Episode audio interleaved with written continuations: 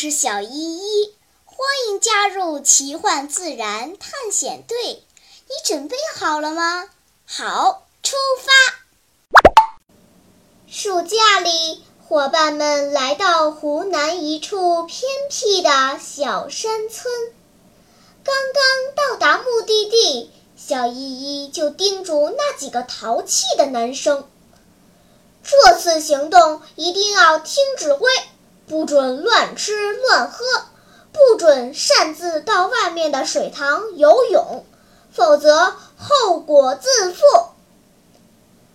浩浩和乐乐彼此挤了挤眼睛，吐了吐舌头，想：“我的大小姐，我们不乱跑，在门外透口气总可以吧？”说完，他们两个就溜了出去。哼，这两个家伙总是逃避劳动，每次出来都让别人整理行李，他们跑出去玩儿。妞妞怒气冲冲地踢了一脚乐乐的背包。哎呦，您慢着点儿啊，我的姑奶奶！小胖子拦住了妞妞。巧克力和好吃的零食可都在他包里呢，踢碎了就不能吃啦。我包里都是户外的装备，不怕踢。再生气，您踢我的啊。伙伴们都被小胖子逗笑了，大家开始分头行动，整理装备，准备晚饭。突然，浩浩脸色惨白的从外面跑了进来，喘息着说：“啊啊，快去看看，我发现了，呃，一只可怕的虫子。”伙伴们跟随浩浩来到门外的空地上，只见乐乐正蹲在地上，用棍子拨弄着一团黑褐色的东西，看上去就像一团缠在一起的铁丝。但是这铁丝居然是活的，而且还在不停地蠕动。这是蚯蚓吗？怎么这么细，一扭一扭的？太恶心了！超超吐着舌头说道：“嘿，你们晚来一步，没有看到它现身的过程，比这恶心一千倍。”乐乐表情夸张地说：“我们俩刚走到水塘边，就看到一只大螳螂在水面上挣扎，我们用树枝把这螳螂救了上来，没想到这家伙在地上嘚瑟。”嘚瑟嘚瑟嘚瑟，忽然从屁股后面爬出这么大个家伙。一开始我还以为是螳螂的大便成了精，后来才发现这东西居然是一条活生生的大虫子。大便成精，小胖子竖起了大拇指。乐乐，你可太有想象力了，佩服佩服。佩服个屁！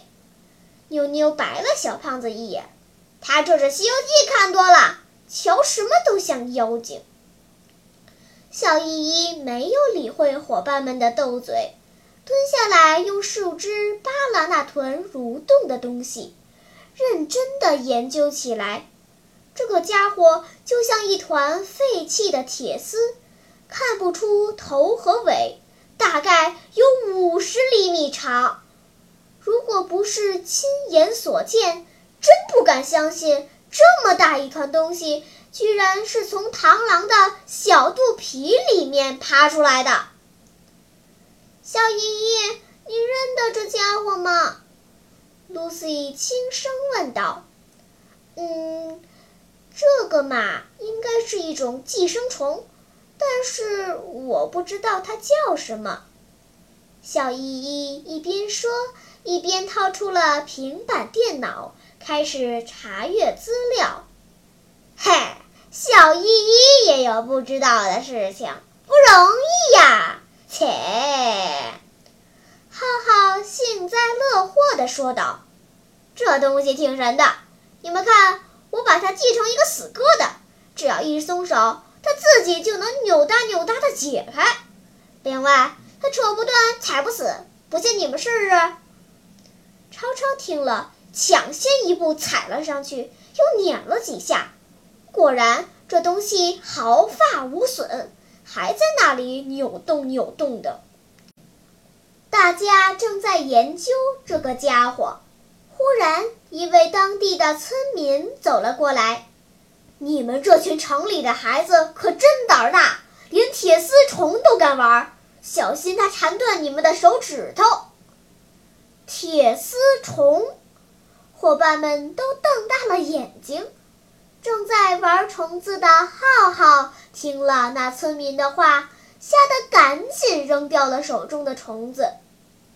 我们这边这种虫子很多，它一般都寄生在蚂蚱、螳螂的体内。每年八九月，这些被感染的虫子就像着了魔一样，纷纷跳入水塘中自杀。然后那些虫子就会咬破螳螂的肚皮，钻出来，在水里产卵。所以你们这些孩子可千万不要喝这水塘里的水呀，当心这种虫子钻进肚子里。说完，那个村民就走开了。啊，那螳螂不是失足落水，是自己跳下去自杀的。浩浩挠了挠脑袋，这位大叔不会是吓唬咱们吧？不，他说的是真的。小依依放下平板电脑，我刚刚查阅了一下资料，这虫子就是铁丝虫。成虫一般在水塘里面产卵，螳螂或者蚂蚱喝了带有虫卵的水就会被感染。幼虫靠吸食螳螂体内的脂肪为生，等到它发育成熟，就会分泌一种物质。控制螳螂的神经，让它跳入水塘淹死。螳螂死后，铁丝虫就会钻出到水里寻找配偶产卵，开始新一轮的寄生生活。假如螳螂没有找到水源，铁丝虫也会咬破螳螂的肚皮，强行钻出。啊，这真是一种残暴的虫子！妞妞打断小依依的话：“它会不会钻到我们的身体里？”乐乐、浩浩，你们刚才都摸它了，赶快去洗手，不能光用水，还得用洗手液消毒。浩浩似乎不太相信，转脸问小依依：“有那么严重吗？”小依依表情很严肃：“资料显示。”这种虫子是能感染人体的，而且很痛苦。我国南方的水塘里经常有寄生虫出没，所以我才叮嘱你们不要到水塘里玩，以避免感染。这虫子是刚从螳螂体内钻出来的，应该还没到产卵的地步，但说不定它身上有什么细菌。我看你们两个还是听妞妞的话，好好的洗洗手吧。两个淘气包离开之后，小胖子低头看着这条铁丝虫，若有所思地问道：“小依依，这东西到底是怎么控制螳螂的神经，让螳螂跳河自杀的呀？人要是感染了，会不会也这样？”哼，小依依清了清嗓子，开始上课啦。很多寄生虫都会有两个或两个以上的宿主，为了进入下一个宿主的体内，它们都会耍一些小把戏。比如有一种叫双盘吸虫的寄生虫，它们幼年的时候。就会寄生在蜗牛体内，等它们长大了，会钻到蜗牛的眼睛里，并放出奇异的光彩，远远看去就像闪烁的霓虹灯。同时，它们还会分泌一种物质，让蜗牛往明亮、光照充足的地方爬，吸引鸟儿的注意。等鸟儿把蜗牛吃掉，双盘吸虫就进入鸟儿的体内，开始了另一阶段的寄生生活。铁丝虫也是这样，它会分泌一种物质，让螳螂口渴不已，拼命找水喝，最终落水而死。唉，真是太残忍了！小胖子叹息道。不仅残忍，还很危险。说着，他抄起一块大石头，用力向虫子砸去。可那虫子却丝毫没有损伤。妞妞拧开水壶，把里面烫手的热水泼在虫子身上。可铁丝虫表皮上好像有一层蜡，热水根本无法伤害到它。嘿，你这个家伙，不会是孙悟空变的吧？铜头铁臂，刀枪不入。哼，我才不信呢！超超拿出了野营用的喷火枪，看我太上老君灭了你！说着，他对准铁丝虫一顿猛喷，果然，铁丝虫耐不住火攻。被烧成了一团灰烬。小胖子闻着空气中焦糊的味道，猛然转过头，忧心忡忡地问：“小依依，这次探险不会又让我们吃虫子宴吧？我我可不想被感染哟！而且以后我再也不抓螳螂玩了。”几个女孩子听了他的话，都忍不住笑了起来，哈哈哈哈！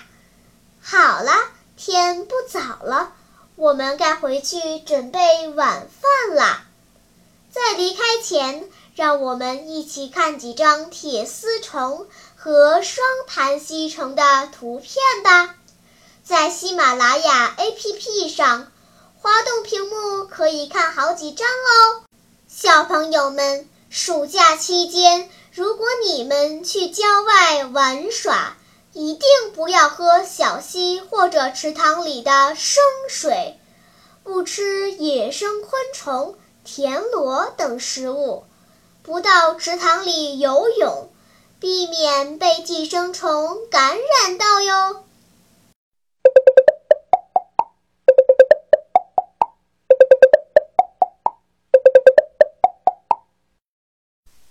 好啦，今天的探险就到这里吧。我们该回去啦！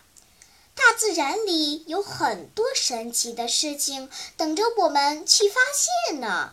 假如你也想加入我们的探险队伍那就赶快关注小依依讲故事吧。